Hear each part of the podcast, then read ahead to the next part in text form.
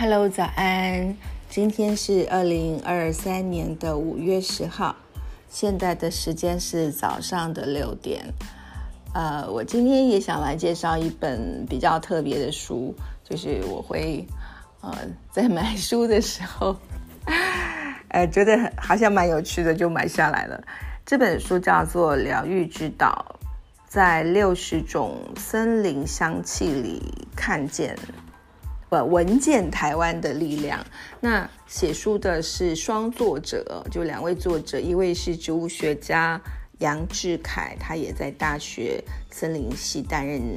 呃教授。那另外一位是温佑君，哦，他是哲学系毕业，同时他又在英国伦敦的芳疗学校，呃，就是学习。那后来。在一九九八年创立的肯源哦，大家都知道是在台湾算是一个芳香疗法很有名的品牌，呃，所以他们两个就一起合作，那把台湾山林里面有香气的呃树或者是花，就是做一些介绍，而且他们把它分成达悟族的森林、卑南族的森林、阿美族的森林、格马兰族的森林，我看啊。泰雅族的森林、塞夏族的森林、泰鲁格族的森林，嗯，塞克呃塞德克族的森林、布农族的森林、周族的森林、卢凯族的森林、排湾族的森林。OK，好，大家就知道它这个分类的方式，就是呃介绍的这个位置也是挺特别的。呃，我想要这边看一个大家比较熟悉的吧，嗯，野姜花。那野姜花是被分在布农族的森林当中，呃，野姜花，呃，大家知道有个姜字吧？就是它是一个姜科的植物，但是它在学名上真的在植物学上被命名，其实是呃蛮晚的时候，是在一七八三年的一个德国的。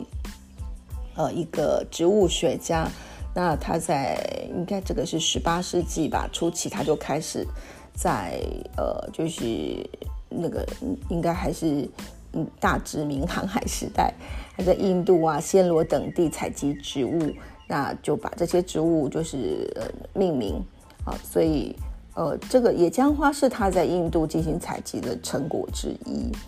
那呃。在根据这个植物学的研究呢，野姜花原产于东喜马拉雅山呢，然后它从印度、孟加拉、尼泊尔、不丹、缅甸、泰国啊中呃中国的华南地区都有分布。那在台湾的话，它是在呃低海拔的潮湿的地方，然后大家可能就比较容易，譬如说在台北的植物园啊，我在大安森林公园也看过，或者是。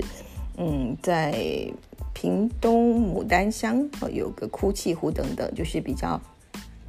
呃，就是潮湿的地方，可以就是海水边的地方可以看到。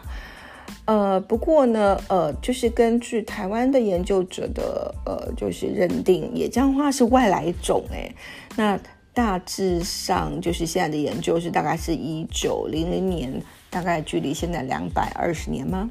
之前引入台湾。不过，因为它已经适应台湾的气候了，所以已经规划规划，就是它是外来的移民，但是已经是我们的一份子了。那而且专家们很推荐种它，因为它的根会牢牢的抓住西岸边的土壤，所以有助于水土保持哦。那在香味的部分呢？呃。这个温佑君是认为它是有存在主义的气味啊，就是相当的呃，就是香气非常的呃饱满，然后你大概在距离花丛两公尺以上都能够闻到。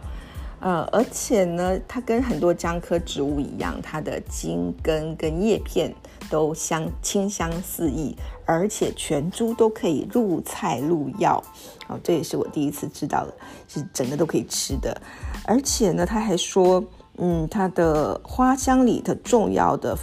芳香分子，事实上跟骨科碱气味中的指标是很相近的，所以。还蛮厉害的，就是它如果是种在菜园旁边的话，就会可以驱逐果蝇哦，还有一些呃危害蔬果的害虫。OK，那在为什么他们会把它分在布农族里面呢？是因为布农族它有一种乐器叫做弓琴，就是弓箭的弓哈，弓琴。那野姜花呃，他们这个弓琴呢，它是用野姜花的呃花茎的呃纤维固定在竹片上而呃就是制造而成的，所以呃就是。可能就是布农族有特别用野姜花来做一些他们呃这个族群特别的乐器。好，这是一个呃我觉得蛮有趣的，就是嗯可能也不是说小知识吧，有时候就是翻翻掌，那图片也蛮漂亮的，就可以让自己觉得呃思绪跳到另外一个时空去。好，那我今天没有课，不过有一个演讲，所以还是会去学校。那祝福大家今天上上学、上班愉快，拜拜。